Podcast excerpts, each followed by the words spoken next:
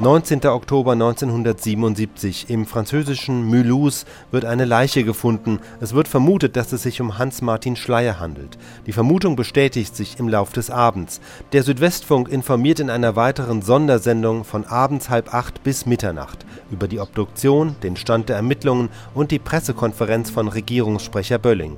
Die Musiktitel aus dieser Sondersendung haben wir herausgeschnitten Südwestfunk Baden-Baden, erstes Programm. Es ist genau 20 Uhr. Meine Damen und Herren, wir warten nach wie vor auf neue Informationen aus Mühlhausen. Da sie im Augenblick nicht vorliegen, möchte ich Ihnen eine Zusammenfassung dessen, was wir bisher wissen, von der Deutschen Presseagentur einmal verlesen. Hinweise auf den möglichen Tod des seit über sechs Wochen entführten Arbeitgeberpräsidenten Hans-Martin Schleyer haben am Mittwochabend französische und deutsche Sicherheitsbehörden alarmiert. Das Stuttgarter Büro der deutschen Presseagentur und die linksextreme französische Zeitung Libération hatten zuvor ein vom Kommando Siegfried Hausner RAF unterzeichnetes Kommuniqué erhalten, in dem der Tod Schleiers mitgeteilt wird bei einer Fahndungsaktion im Raum Straßburg wurde ein deutsches Auto gefunden, in dem nach Angaben der französischen Polizei ein Toter sein soll.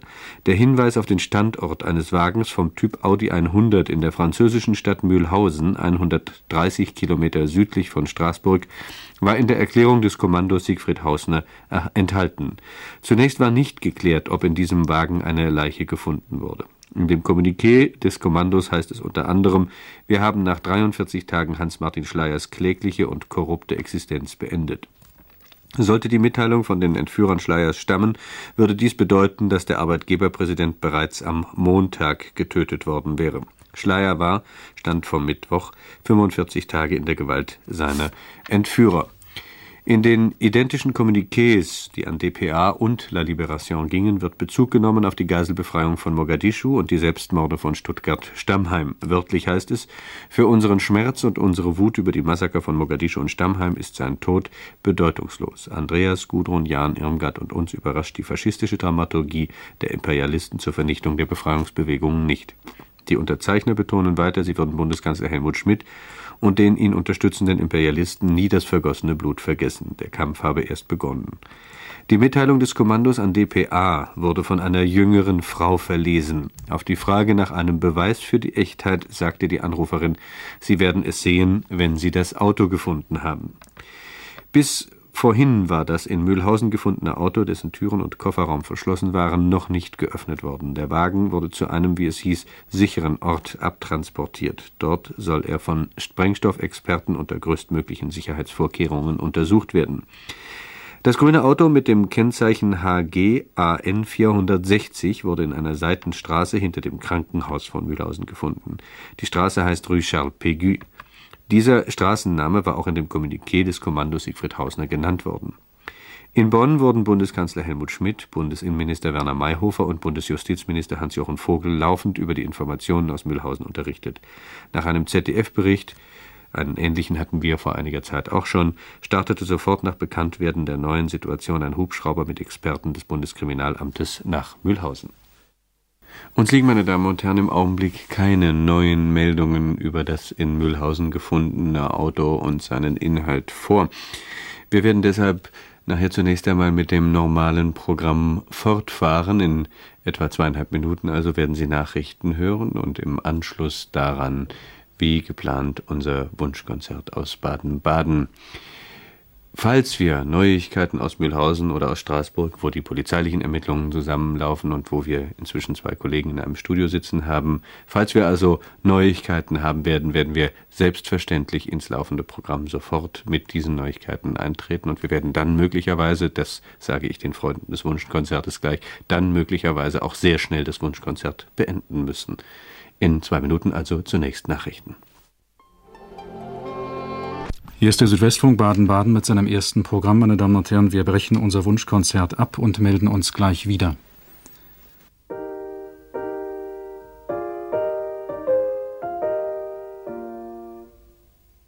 Hier ist der Südwestfunk Baden-Baden mit seinem ersten, zweiten und dritten Programm. Meine Damen und Herren, wir haben soeben über die Deutsche Presseagentur eine Blitzmeldung bekommen, wonach der Präsident der Bundesvereinigung der Arbeitgeberverbände Hans-Martin Schleyer in Mühlhausen tot aufgefunden worden ist. Bis wir Ihnen neue Einzelheiten über den Tod Hans-Martin Schleyers bieten können, einige Takte Musik. Die erste Blitzmeldung von dpa über den Tod Hans-Martin Schleiers hat sich bestätigt. Ich verlese jetzt die nächste Pressemeldung von der Deutschen Presseagentur. Die Polizei in Mühlhausen hat am Mittwochabend bestätigt, dass die Leiche des entführten Arbeitgeberpräsidenten Hans-Martin Schleier im Kofferraum des Audi 100 gefunden worden ist. Damit hat sich die Mitteilung des Kommandos Siegfried Hausner bestätigt, die wenige Stunden zuvor in gleichlautenden Kommuniqués den Tod Schleiers bekannt gab. Als wir heute am späten Nachmittag, kurz vor 6 Uhr, die erste Meldung bekommen hatten über den anonymen Hinweis, dass in Mühlhausen möglicherweise ein grüner Audi sich befinde, haben wir gleich einen Schnellreportagewagen nach Mühlhausen geschickt und ein Reporterteam nach Straßburg, weil wir wussten, dass in Straßburg die Fäden der Polizei zusammenlaufen bei der Police Judiciaire. Gerd Schneider und Ursula Schaffeld sind nach Straßburg gefahren und Gerd Schneider berichtet nun zum ersten Mal aus Straßburg. Das französische Fernsehen und die französische Nachrichtenagentur AFP haben eben gemeldet, dass Hans-Martin Schleiers Leiche in dem Wagen, der in Mühlhausen stand, gefunden wurde. Wie wir hier in Straßburg erfahren haben, sind die Meldungen über dieses Fahrzeug heute gegen 5 Uhr abgesetzt worden. Und ein Augenzeuge hat dem französischen Rundfunk berichtet, dass der Wagen höchstens zwei Stunden dort gestanden habe. Als das Fahrzeug gefunden wurde, sind Spezialisten angefordert worden, die dann zunächst die Haube geöffnet haben und die Batterie abgeklemmt haben. Die Anwohner wurden aufgefordert, ihre Rollläden zu schließen, da man nicht ausschließen konnte, dass das Fahrzeug doch explodiert oder irgendwie ein Sprengsatz mit verbunden ist. Als die Batterie abgeklemmt war, wurde der Wagen in die Präfektur gebracht und offensichtlich ist dort jetzt der Kofferraum geöffnet worden und im Kofferraum muss die Leiche gelegen haben, denn im Inneren des Fahrzeuges, also auf den Sitzen, hat man nichts gesehen. Es gibt hier einige Spekulationen, dass Hans-Martin Schleier vielleicht schon seit längerer Zeit tot ist, aber ähm, dies kann ich nur mit Vorbehalt wiedergeben. Ähm, es heißt, von dem Fahrzeug sei jedenfalls ein ganz intensiver Geruch ausgegangen, aber dies, wie gesagt, muss noch geklärt werden. Soweit diese erste Reportage von Gerd Schneider aus Straßburg. Südwestfunk Baden-Baden mit seinem ersten, zweiten und dritten Programm. Wie bereits vor einigen Minuten gemeldet, meine Damen und Herren, hat die Polizei in Mühlhausen heute Abend bestätigt, dass die Leiche des entführten Arbeitgeberpräsidenten Hans-Martin Schleier im Kofferraum des Audi 100 gefunden worden ist. Damit hat sich die Mitteilung des Kommandos Siegfried Hausner bestätigt, die wenige Stunden zuvor in gleichlautenden Kommuniqués den Tod Schleiers bekannt gab. Alle Meldungen der letzten 20 Minuten bestätigen, Hans-Martin Schleier ist tot. Hören Sie eine erste Würdigung des getöteten Arbeitgeberpräsidenten von Alois Rummel. Nun ist uns das Fürchterliche doch nicht erspart geblieben. Nicht nur seine Familie, nicht nur jeder wohlmeinende deutsche Staatsbürger, zumindest die freie Welt ist erschüttert über den Meuchelmord an Hans-Martin Schleier, der das Opfer von radikalen Mördern geworden ist, die nur töten um des Tötens willen, deren Sadismus, deren ganz und gar krankhaftes Eiferertum nicht einmal in der Qual, sondern nur im Tod anderer primitive tierische Befriedigung findet. Die elementare Trauer des alttestamentarischen Propheten Job findet ihre einzige Reaktion in einem Aufschrei der Anklage, des Abscheus von Kreaturen, deren Seelen den Ereignissen dieser Welt bald nicht mehr gewachsen sind. Dieses Verbrechen schreit geradezu nach Rache, schreit gen Himmel. Aber wie sollen wir uns wie Lämmer verhalten, jetzt wie reißende Wölfe? Im Augenblick bleibt nur die Erschütterung, der Abscheu und das totale Unverständnis, es bleibt auf den ersten Augenblick nur die Erklärung der totalen Sinnlosigkeit. Warum ist dieser Mord geschehen? Wie muss er gedeutet werden? In welchen menschlichen, in welchen politischen Zusammenhang muss er gestellt werden? Und wer beantwortet die Sinnfrage? Wer ist jetzt für Fürsprache, Trost und Hilfeleistung verantwortlich? Dabei ist das ganz offensichtlich. Diese Welt ist für diese Menschen zu groß, zu unheimlich geschaffen worden. Die Verantwortlichen der Politik in Bonn oder in anderen Staaten brauchen sich ganz gewiss nicht vorwerfen zu lassen, sie hätten nicht alles in ihrer Macht Stehende getan. Wir alle sind in diesem Augenblick nicht nur einer Zerreißprobe unserer Nerven ausgesetzt, sondern im Grunde genommen unserer geistigen und politischen Existenz. Nur verlangt der Tod von Hans Martin Schleyer, einem Mann, der immer politisch, nie formalistisch gedacht hat, unseren strikten Willen zur Selbstbehauptung, was natürlich nicht nur für den einzelnen Bürger, für seine Familie, sondern genauso für das Staatswesen Bundesrepublik Deutschland gilt. Das Leben der Gemeinschaft im Staat hat auch in dieser fürchterlichen Situation den Vorrang vor dem Schicksal eines Einzelnen, so nüchtern und so kühl dies auch klingen mag. Hans Martin Schleyer war immer ein mutiger, ein konsequenter und ein ehrlicher Mann, der auch seine Gegner immer tief beeindruckt hat wegen seines Muts zur Wahrhaftigkeit und zur Selbsttreue. Er galt bei manchen als das Musterbeispiel des Kapitalisten, des Ausbeuters, aber das sagten nicht einmal seine sachlichen Gegner, zum Beispiel seine Partner im Deutschen Gewerkschaftsbund bei Tarifverhandlungen von ihm, die ihn hoch geschätzt haben. Gerade sie haben seine faire, oft schwierige Art hoch geachtet. Wenn er Ja sagte, meinte er Ja, wenn er Nein sagte, wich er von seinem einmal gewonnenen Standpunkt nicht mehr ab. Schleier war nicht im eigentlichen Sinn ein frommer Mann, aber er war auf eine Art religiös, die seinem Leben und seiner Familie Ordnung und Halt gab. Er war auch nie ein Eiferer, aber er war in seinem Fachbereich ein Verfechter des freien Markts, nur war der freie Markt für ihn nur dann im umfassenden Sinne frei, wenn er auch sozial war, wenn er also dem umfassenden Wohlergehen des Menschen diente. Wer zum Beispiel sein Buch Das soziale Modell studiert, der weiß, dass bei ihm zwar immer das Privateigentum, die Vermögensbildung für den Einzelnen eine entscheidende Rolle gespielt hat, aber das ganze Buch, auch eben das ganze Denken von Hans Martin Schleyer, kreist um Begriffe wie Gerechtigkeit, um Brüderlichkeit, um Humanität. So, wenn er sagt, vom Menschlichen im Betrieb sozusagen abzusehen, ist einfach rückschrittlich, es beeinträchtigt die menschliche Würde.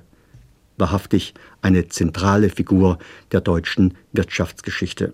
Dieser Mord an Hans Martin Schleyer macht uns nicht nur um einen menschlichen Menschen ärmer, er, der am 1. Mai 1915 in Offenburg geboren wurde, hinterlässt ein ganzes Volk in Trauer. Die Umstände seines Todes, seine Entführung sind gewaltiger als der normale Tod eines Verantwortlichen. Wofür wir bestraft werden sollen, wir wissen es nicht. Jedenfalls auch heute bestehen Zweifel, ob all das, was wir Schöpfung nennen, immer das Größte und das Beste ist. Aber der Tod von Hans Martin Schleyer muss diese Zweifel eben auch zulassen, nur auch die Rätsel sind in die Schöpfung dieser Welt mit eingewoben worden. Das Geheimnis dieser Furchtbarkeit nimmt auch weiter seinen drohenden und seinen dröhnenden Gang. Das Gebot der Stunde ist jetzt nicht trotzige Verwegenheit, nicht Aufbegehren, sondern innere und äußere, seelische, geistige und politische Bereitschaft, dieses Unglück mit dem Willen zum Erbarmen für die Mörder und dem hilfreichen Trost für die Angehörigen zu tragen. Eine erste Würdigung des ermordeten Präsidenten der Bundesvereinigung der Arbeitgeberverbände Hans-Martin Schleyer von Alois Rummel.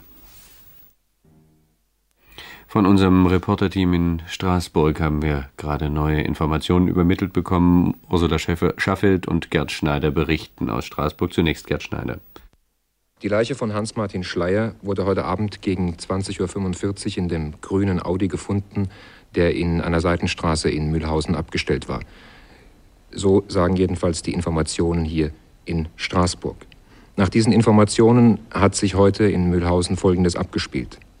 Nachdem bekannt geworden war, dass dieser Wagen dort abgestellt ist, sind Polizisten hingeschickt worden, die zunächst versucht haben, das Fahrzeug zu öffnen, die Seitentüren und den Kofferraum.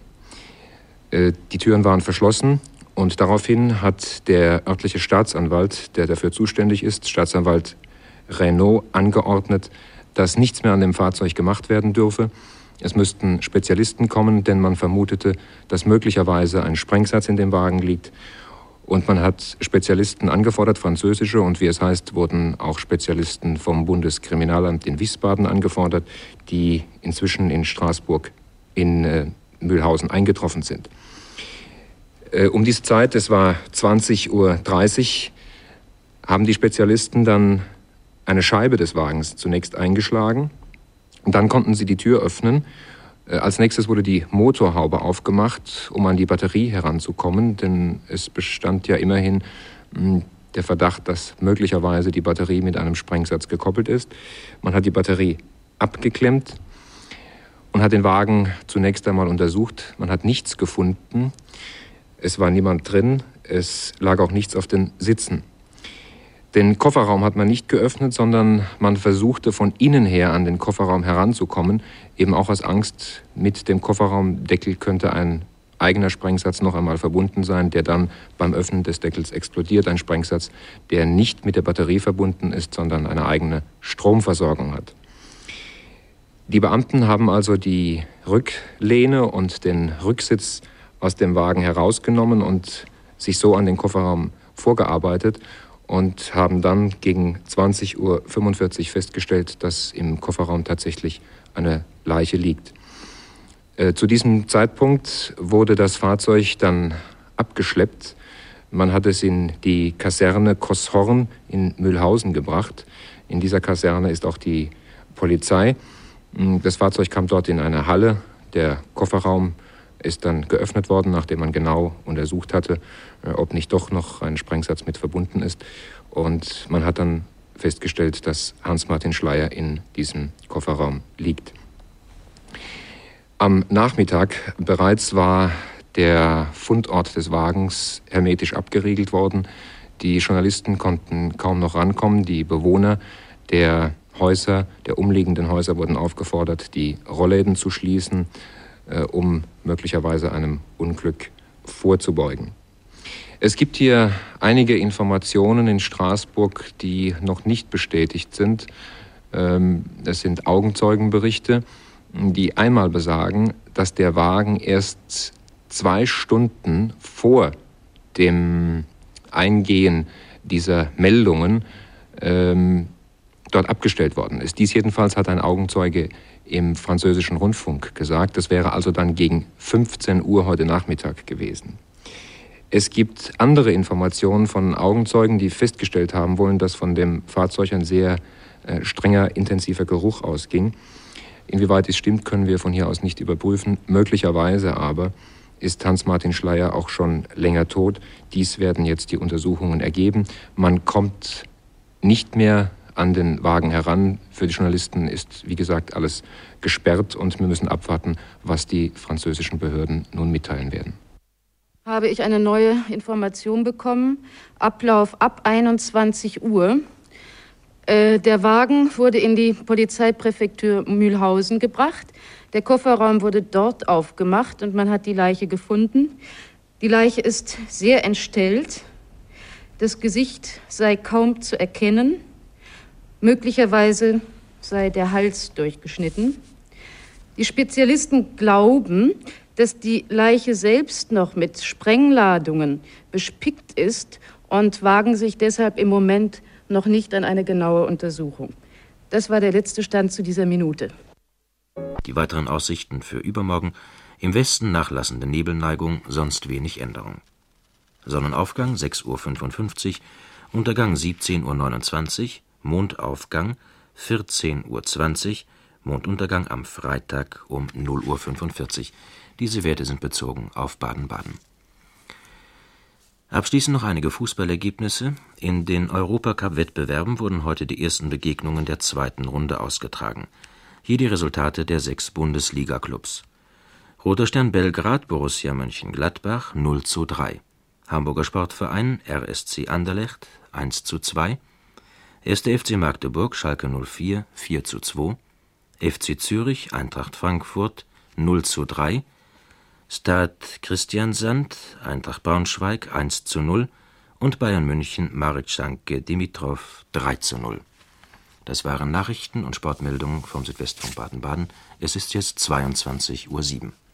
Südwestfunk Baden-Baden mit seinem ersten, zweiten und dritten Programm. Meine Damen und Herren, aus aktuellem Anlass haben wir die drei Programme zusammengeschaltet und wir werden auch noch bis Mitternacht versuchen, Hintergrundberichte zum Tod Hans-Martin Schleiers zu bekommen und in allen drei Programmen auszustrahlen. Sie wissen, meine Damen und Herren, dass der Leichnam von Hans-Martin Schleier in einem grünen Audi in Mühlhausen gefunden worden ist. Unser Reporter Karl Köhler ist heute Abend nach Mühlhausen gefahren und hat ja im Laufe der Sendung des Südwestfunks auch schon berichtet. Er ist dann dem abtransportierten Wagen gefolgt. Herr Köhler, haben Sie neue Einzelheiten?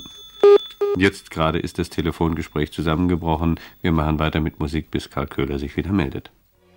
Ich höre gerade, dass die Leitung zu meinem Kollegen Karl Köhler in Mühlhausen jetzt wieder hergestellt ist. Herr Köhler, was haben Sie an neuen zusätzlichen Informationen?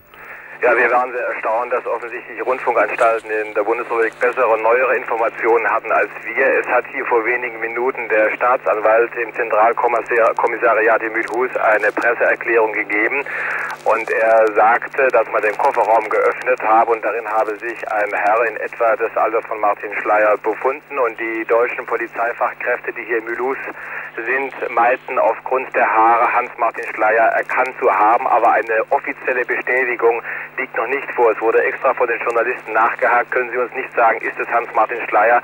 Der Staatsanwalt betonte ausdrücklich, nein, so weit sind wir noch nicht. Wir müssen noch Vergleiche anstellen, wir müssen noch Fingerabdrücke nehmen und die Polizei ist im Augenblick dabei, eben noch diese Untersuchungen vorzunehmen. Hans-Martin Schleier, wenn er es ist oder wer auch immer, liegt immer noch in dem Kofferraum des grünen Audi, der hier mittlerweile auf dem Hof des Zentralkommissariats steht und äh, die Journalisten bekommen jetzt äh, zunächst einmal Gelegenheit, auch Fotos zu machen. Fotos, die vielleicht bei der Identifikation helfen sollen. Aber wie gesagt, äh, die letzten Ergebnisse und die letzte Sicherheit liegt hier jedenfalls im Augenblick noch nicht vor. Karl Köhler, ich nehme an, Sie bleiben noch einige Zeit vor Ort. Es wird vermutlich irgendwann im Laufe der Nacht ja eine endgültige Bestätigung geben. Die werden wir dann von Ihnen bekommen. Vielen Dank aus Mühlhausen.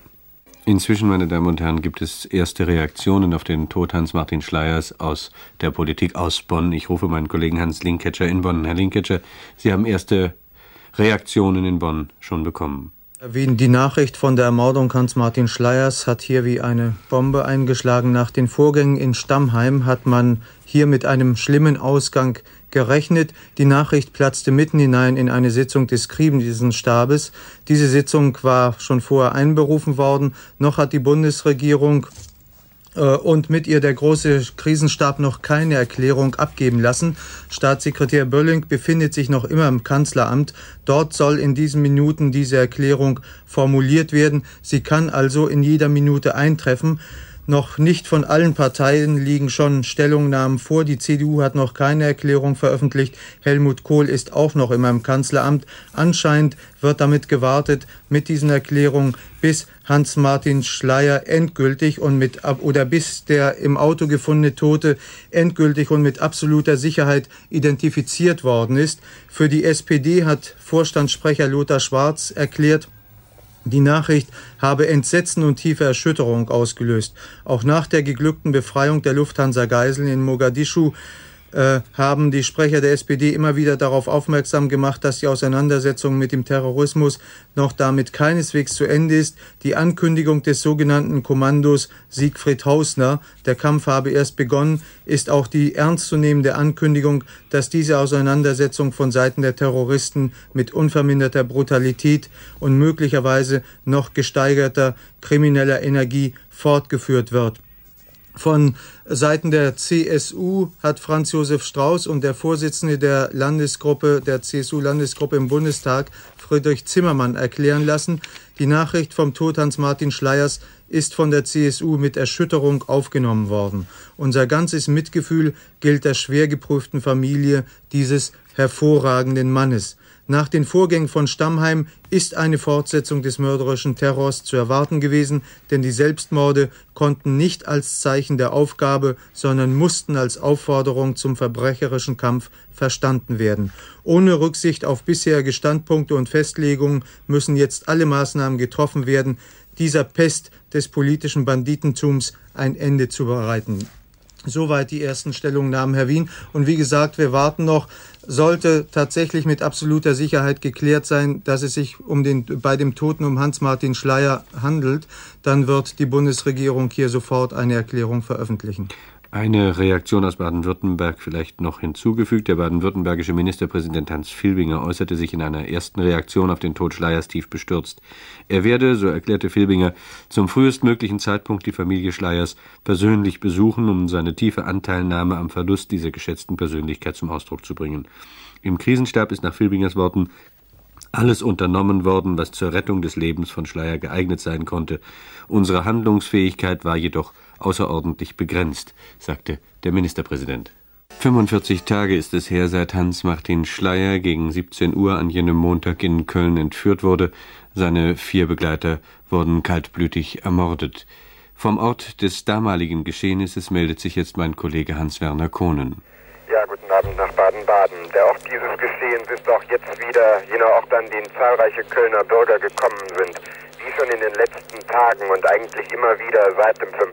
September 1977 haben Kölner Bürger und auch Auswärtige, wie man an den Autoschildern erkennen konnte, dort Blumen niedergelegt, ein Kreuz errichtet, Grenze hingelegt und heute Abend haben sich immer mehr Bürger dort eingefunden, um Grablichter anzuzünden, rote Lichter, die jetzt in der ansonsten so ruhigen, abgelegenen Vinzenzstaatsstraße im Kölner Stadtteil Braunsfeld brennen. Ich habe mit einigen dieser Menschen gesprochen und habe sie gefragt, warum sie denn diese Aktion, diese Demonstration ihres Mitgefühls an dieser Stelle durchführten und sie sagten, man muss doch etwas tun, man kann das doch nicht einfach so hinnehmen. Es ist also auch ein Hinweis darauf, dass es keineswegs einfach hingenommen wird, dass die Trauer nicht nur einem konkreten Menschen gilt, sicher diesem auch, sondern dass auch der Terrorismus schlechthin hier auch Menschen findet, die etwas tun wollen, so hilflos wie das klingen mag.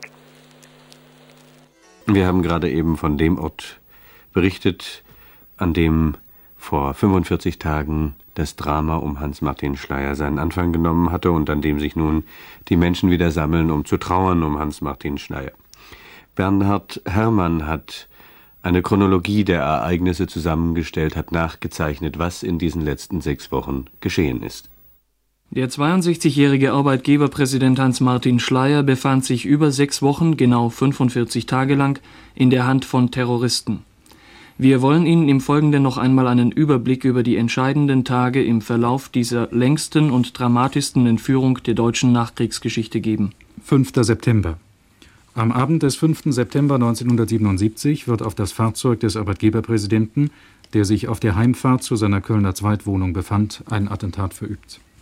Ähnlich wie bei dem Mord an Generalbundesanwalt Buback am 7. April in Karlsruhe wurden die Schüsse auf einer Kreuzung mit einer Maschinenpistole abgegeben. Die Täter, nach Augenzeugenberichten waren es fünf, schossen aus einem VW-Kastenwagen heraus, nachdem sie zuvor die Kreuzung blockiert hatten. Der Anschlag ereignete sich nach Dienstschluss gegen 17.30 Uhr. Hans-Martin Schleier wurde aus seinem Dienst-Mercedes herausgezerrt und mit dem VW-Bus entführt. Sein Fahrer und drei Polizisten, die ihn begleiteten, fanden bei dem Attentat den Tod. Eine Großfahndung hatte keinen Erfolg. 6. September. Nach pausenlosen Spitzenberatungen in Bonn erhält das Bundeskriminalamt einen Brief, der Entführer mit der Forderung, elf Bader-Meinhof-Häftlinge, darunter die Terroristen Bader, Enslin und Raspe, die gestern in der Vollzugsanstalt Stammheim Selbstmord begangen haben, in ein Land ihrer Wahl auszufliegen. 7. September. Das Bundeskriminalamt verlangt ein untrügliches Lebenszeichen des Entführten. Die Terroristen schicken ein Videoband, auf dem Schleier eine Erklärung seiner Entführer verliest. Ebenso ein Bild, das ihn als Gefangenen der Roten Armee-Fraktion RAF zeigt. Beides soll nach der Forderung der Terroristen im Fernsehen ausgestrahlt werden. Die Bundesregierung jedoch weigert sich. 8. September. Das Bundeskriminalamt sucht nach einer neuen Kontaktform mit den Entführern. Die öffentlichen Medien sollen ausgeschaltet werden und stattdessen soll eine Kontaktperson für beide Seiten als Nachrichtenübermittler fungieren. 9. September. Bei verschiedenen Zeitungen und Nachrichtenagenturen gegen Mitteilungen der Entführer ein, die ein Lebenszeichen Schleiers und ein Foto des Entführten enthalten. Darauf ist Schleier mit einem Schild in den Händen abgebildet. Es trägt die Aufschrift Gefangener der RAF. Jeglicher Kontakt zwischen Inhaftierten, Bereits verurteilten oder mutmaßlichen Terroristen mit der Außenwelt ist mittlerweile unterbunden worden. Ein Ultimatum der Entführer, die sich als Kommando Siegfried Hausner, Rote Armeefraktion bezeichnen, trifft verspätet ein. Danach hätten die elf Bader-Meinhof-Häftlinge bis spätestens 12 Uhr dieses Tages aus der Bundesrepublik ausgeflogen werden sollen. Die Bundesregierung ignoriert diese Forderung. Sie bietet an, den Genfer Rechtsanwalt Denis Payot als Vermittler einzuschalten. Obwohl mehrere Briefe an eine deutsche Zeitung und an eine ausländische Nachrichtenagentur den Vermerk getragen hatten, es handle sich um die letzte Mitteilung, hatte sich die Bundesregierung entschlossen, sich erneut um einen Kontakt zu bemühen. Dieser Versuch wurde in einer Sitzung des Krisenstabes auch von allen Partei- und Fraktionsvorsitzenden gutgeheißen. 11. September. Eine neue Nachricht der Entführer mit Forderungen und Fristen geht ein. Das Bundeskriminalamt fordert ein neues Lebenszeichen Schleiers und stellt die Frage nach dem Flugziel der Freizupressenden. 12. September. Die Verhandlungen zwischen den Entführern und der Bundesregierung sind nicht entscheidend weitergekommen.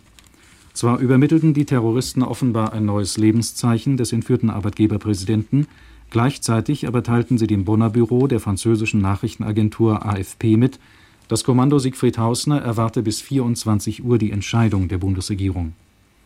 Auf weitere Botschaften des Bundeskriminalamtes werde nicht mehr geantwortet, wenn nicht gleichzeitig konkrete Vorbereitungen zur Freilassung der elf Bader-Meinhof-Häftlinge getroffen würden.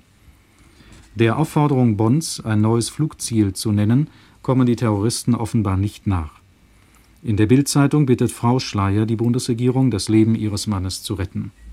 Gegenüber der Rettung menschlichen Lebens müssten alle weiteren Forderungen, auch die auf den Strafanspruch des Staates, zurücktreten. 13. September.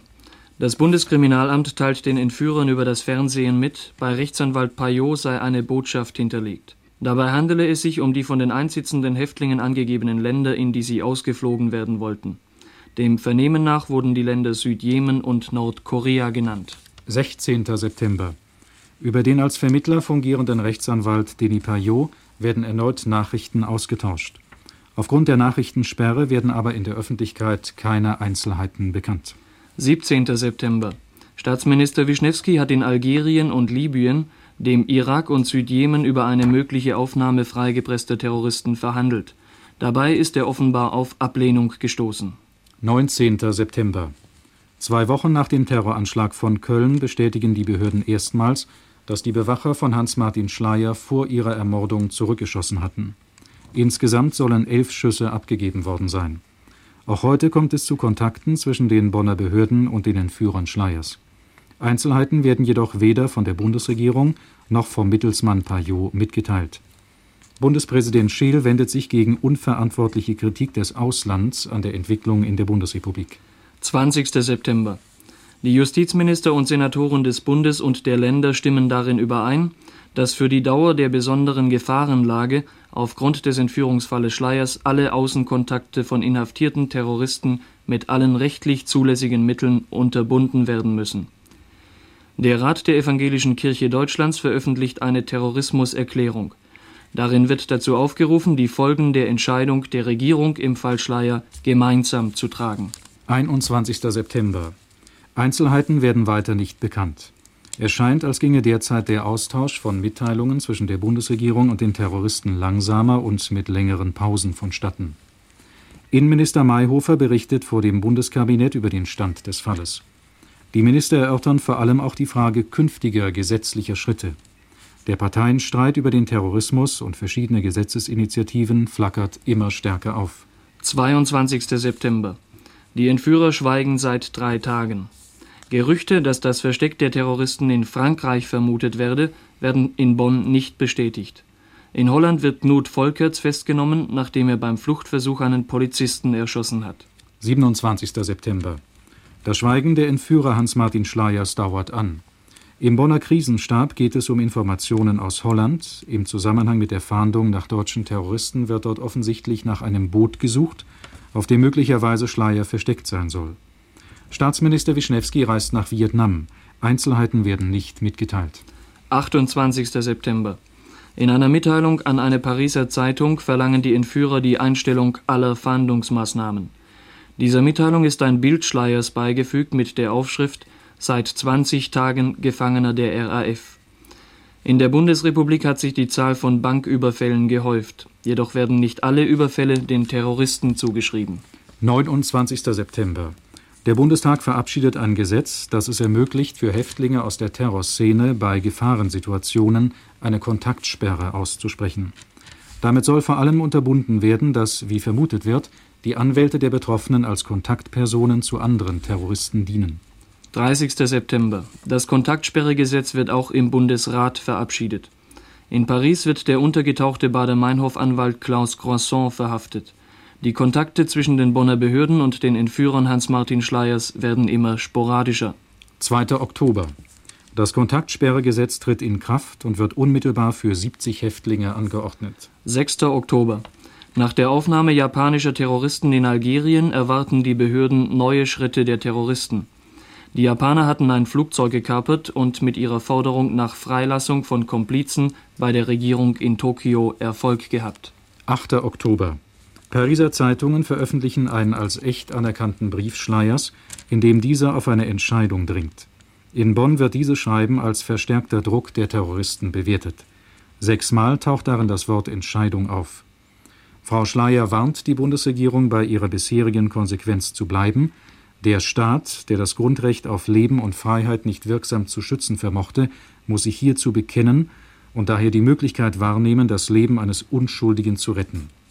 Schleiers Brief, der auch bei anderen Zeitungen, Agenturen und bei Payot einging, liegt ein Foto des Entführten bei mit dem Schild seit 31 Tagen Gefangener. 10. Oktober. Trotz des gewachsenen Entscheidungsdrucks will die Bundesregierung offensichtlich ihren bisherigen Kurs beibehalten.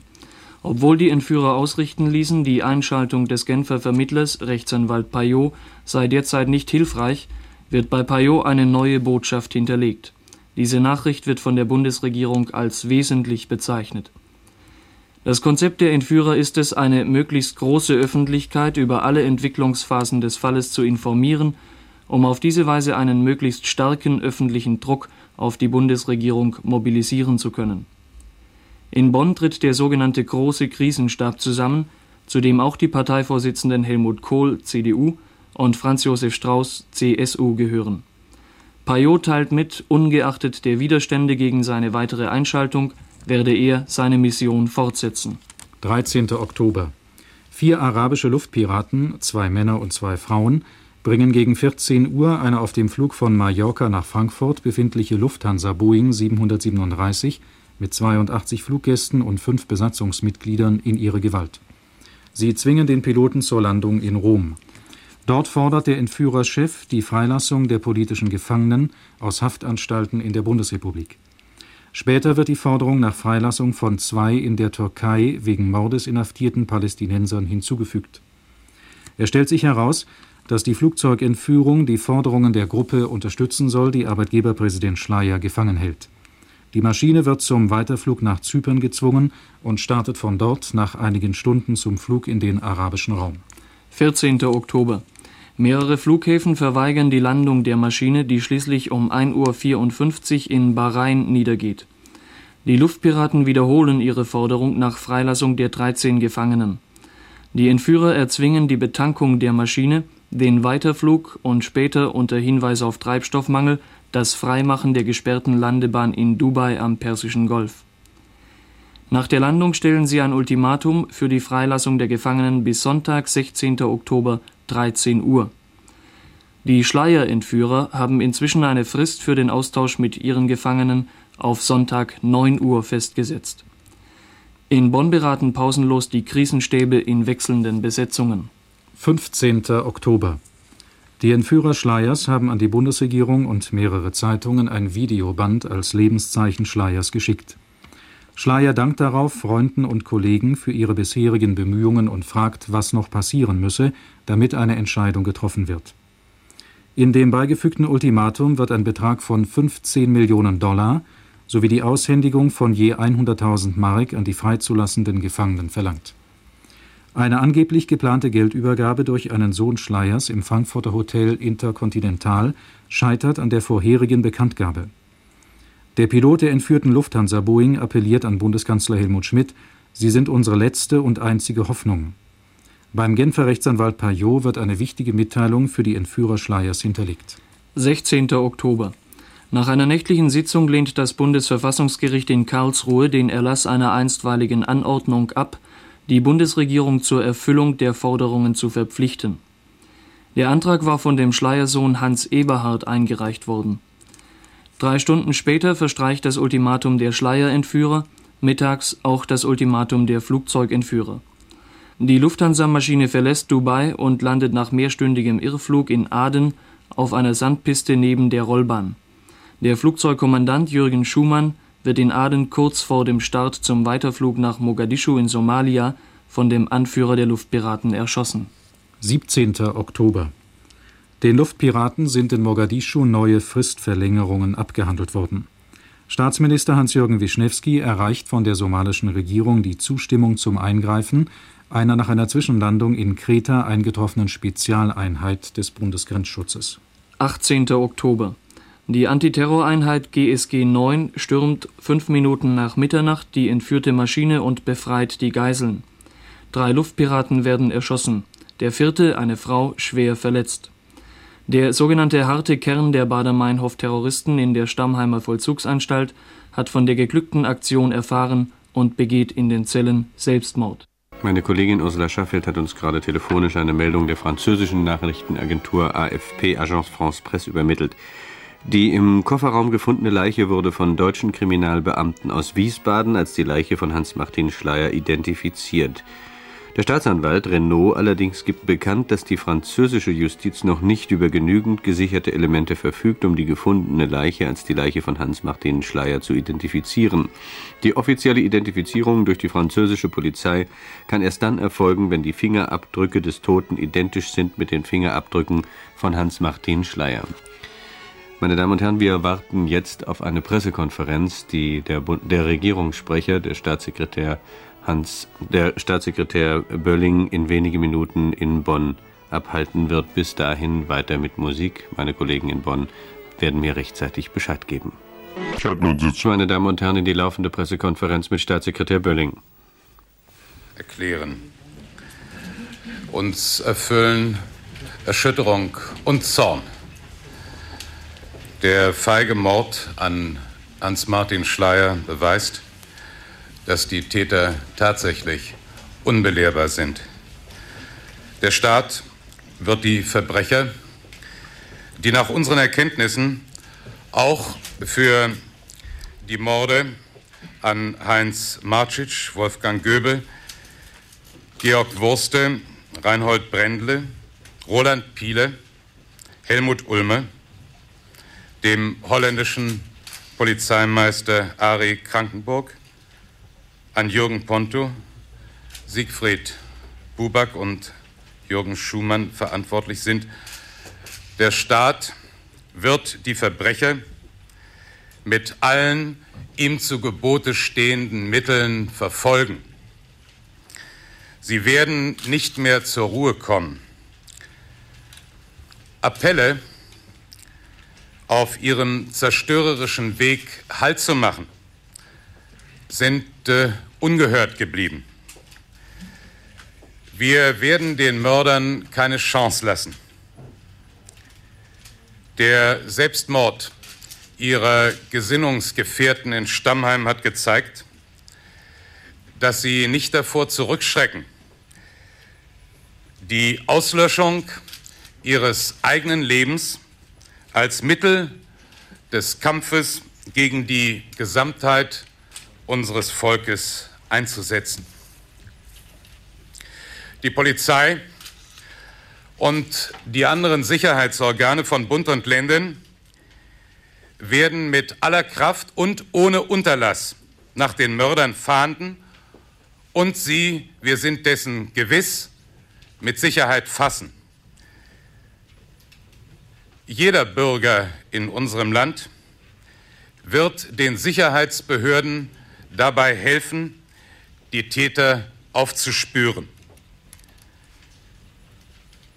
In den vergangenen sechs Wochen wurde ein dichtes Netz an Beweisen geknüpft.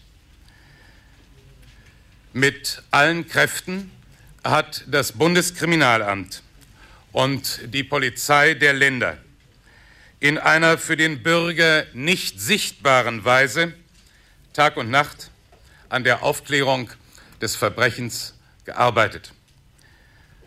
Mit Rücksicht auf das Leben von Hans-Martin Schleyer mussten diese Maßnahmen bisher der Öffentlichkeit so weit wie möglich verborgen bleiben. Die öffentliche Fahndung zur Ergreifung der 16 bereits bekannten Täter hat in dieser Stunde begonnen. Die Bundesregierung, die Vorsitzenden der Parteien, Vorsitzenden der Fraktionen des Deutschen Bundestages bekunden Frau Schleier, den Söhnen von Hans-Martin Schleier und der ganzen Familie ihr Mitgefühl.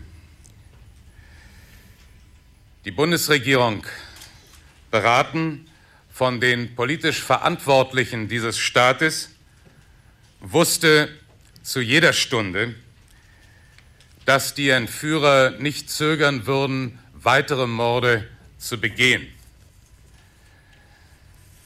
Nachgiebigkeit gegenüber diesen verbrecherischen Fanatikern würde sie zu immer neuen Morden herausfordern. Und weil das erwiesen ist, muss der Staat diese Täter zum Aufgeben zwingen. Sonst würde er seine Pflicht gegenüber der Gesamtheit der Bürger versäumen. Der Bundeskanzler und die in dem großen Beraterkreis versammelten Partei- und Fraktionsvorsitzenden verbeugen sich vor dem Leid, das Frau Schleier und ihren Söhnen durch die schreckliche Tat zugefügt worden ist.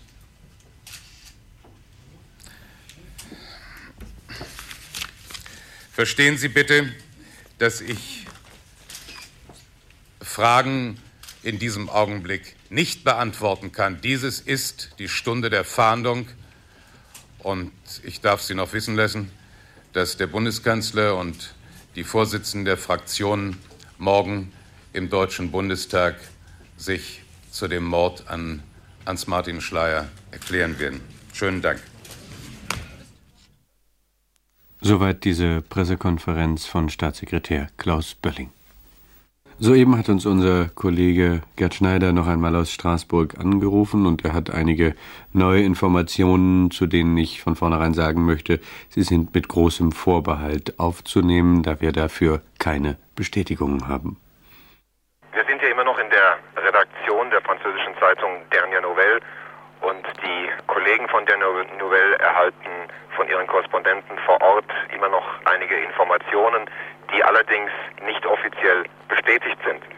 Zu diesen Informationen zählt beispielsweise das Gerücht, dass Hans-Martin Schleier möglicherweise in Cernay, das ist Senheim, das liegt bei Mühlhausen, ähm, festgehalten wurde, dass dort das Versteck war. Ähm, diese Meldung würde allerdings einer anderen widersprechen, wonach der Wagen, dieser grüne Audi mit dem Bad Kennzeichnen, in Ottmarsheim, das liegt auch wiederum bei Mühlhausen und zwar am Rhein-Seitenkanal, von einem Kahn heruntertransportiert worden sein soll. Fest steht offensichtlich, dass man unter dem Fahrersitz des Wagens einige hundert Franscheine gefunden hat. Hinten auf der Ablage fand man einen Verbandskasten und ein Warndreieck. Äh, sonst gibt es keine Informationen, was in dem Fahrzeug weiter war. Es wird aus Mühlhausen gemeldet, dass inzwischen die Fingerabdrücke von Hans-Martin Schleier nach Wiesbaden gesandt wurden, um dort eine offizielle Identifizierung vornehmen zu können. Ich möchte noch einiges nachtragen. Man hat gehört, dass Hans-Martin Schleier zusammengekauert in dem Kofferraum lag. Es wurden erhebliche Blutspuren gefunden. Allerdings ist noch nicht bekannt, wie die Todesursache war ob möglicherweise Schnittverletzungen oder Schussverletzungen vorhanden sind. Ähm, man hat im Gesicht Abdrücke gefunden, die darauf schließen lassen, dass er geknebelt worden ist. Die Korrespondenten melden ebenfalls, dass man neben der Leiche Schleiers sein Jackett gefunden hat. Dieses Jackett war fein säuberlich zusammengelegt ähm, und also neben die Leiche gelegt worden. Ansonsten warten wir hier noch auf äh, weitere Einzelheiten aus Mühlhausen. Noch ist die Redaktion von Dernier Nouvelle besetzt. Auch die Kollegen schieben laufend ihre Meldungen äh, nach, um morgen möglichst aktuell zu sein. Und wir werden uns bei weiteren Informationen dann wieder melden. Im Zusammenhang mit den Morden an Erich Ponto, Hans-Martin Schleyer, dem Bundesanwalt Buback und den Morden von Köln bittet die Polizei um ihre Mithilfe, meine Damen und Herren. Die polizeilichen Ermittlungen haben ergeben, dass die Morde an Generalbundesanwalt Buback und seinen Begleitern, die Ermordung Jürgen Pontus, der Angriff auf das Gebäude der Bundesanwaltschaft, die Morde von Köln, die Entführung der Lufthansa-Maschine nach Mogadischu und die Ermordung Hans-Martin Schleiers von dem gleichen Kreis von Terroristen begangen wurden. Als Täter wurden bisher ermittelt Susanne Albrecht, Rolf Heißler, Christian Klarr, Friederike Krabbe, Silke Meyer-Witt, Brigitte Mohnhaupt, Adelheid Schulz, Angelika Speitel, Sigrid Sternebeck, Willi Peter Stoll, Christoph Wackernagel, Rolf Clemens Wagner. Der Teilnahme dringend verdächtig sind Elisabeth van Dijk, Juliane Plambeck, Inge Fied, Jörg Lang. Gegen sämtliche Personen besteht Haftbefehl. An den Morden von Köln, dem Entführungsfall Schleier und der Entführung der Lufthansa-Maschine waren mindestens acht Täter beteiligt. Die Polizei entdeckte in den genannten Fällen acht konspirative Wohnungen und stellte neben zahlreichen Beweismitteln 13 Kraftfahrzeuge sicher, die der Ausführung des Verbrechens dienten. Soweit dieses Fahndungsersuchen des Bundeskriminalamtes. Wenn Sie dazu sachdienliche Informationen haben, wenden Sie sich an die nächste Polizeidienststelle oder an das Bundeskriminalamt in Wiesbaden. Hans-Martin Schleyer war eine der ganz großen Personen unseres öffentlichen Lebens. Er war nicht nur Präsident der Bundesvereinigung der deutschen Arbeitgeberverbände, sondern gleichzeitig auch noch Präsident des Bundes der deutschen Industrie und Vorstandsmitglied bei Daimler-Benz, um nur einige seiner Funktionen zu nennen. Er besetzte außerdem noch Stühle in einer Fülle von Aufsichtsräten der deutschen Industrie. Über seine Funktion in der deutschen Wirtschaft ein Beitrag von Hans-Henning von der Burg. Spätestens seit der Ermordung Jürgen Pontos war klar, dass Hans-Martin Schleyer fortan zu den am schwersten bedrohten Persönlichkeiten des öffentlichen Lebens gehörte. Denn wie kaum ein anderer galt er als die Symbolfigur des Wirtschaftssystems, das die Terroristen treffen und zerstören wollen. Nicht nur die einflussreichen Spitzenpositionen, die er bekleidete, auch das Erscheinungsbild machte es leicht, ihn als den Arbeitgeber schlechthin abzustempeln. Wer Schleier allerdings näher kennenlernte, der bemerkte rasch, wie wenig diese Klischeevorstellung diesem ruhigen und durchaus sensiblen Mann gerecht wurde, der bei aller Energie und Entschiedenheit in seiner Art zu argumentieren nichts von einem markigen Scharfmacher hatte.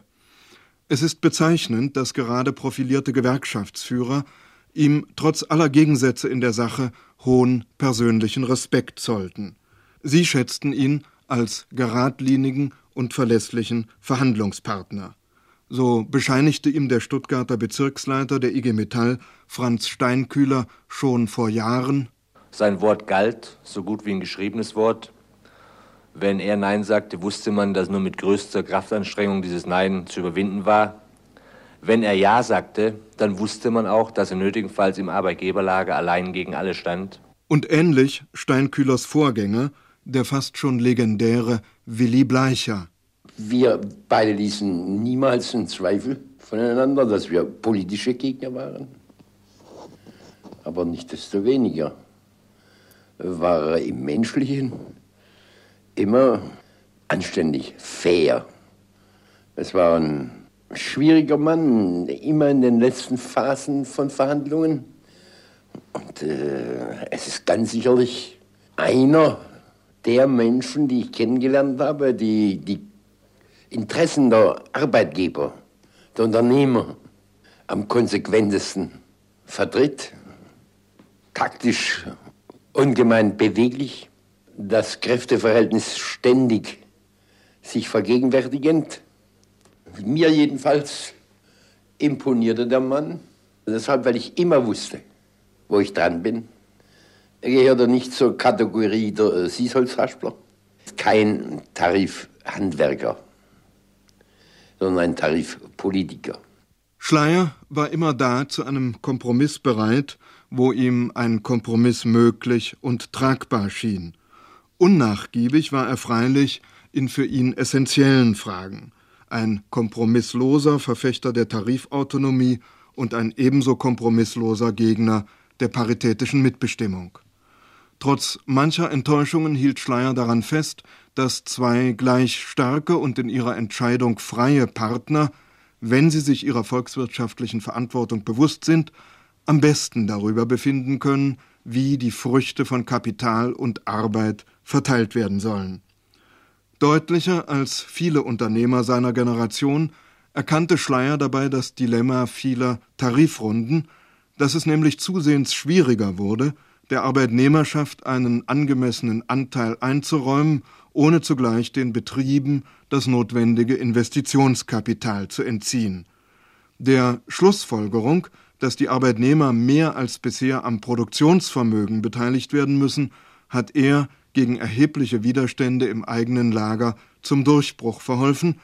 Freilich wusste er genau, dass bis zur Verwirklichung dieser Konzeption noch ein langer und steiniger Weg zurückzulegen sein würde.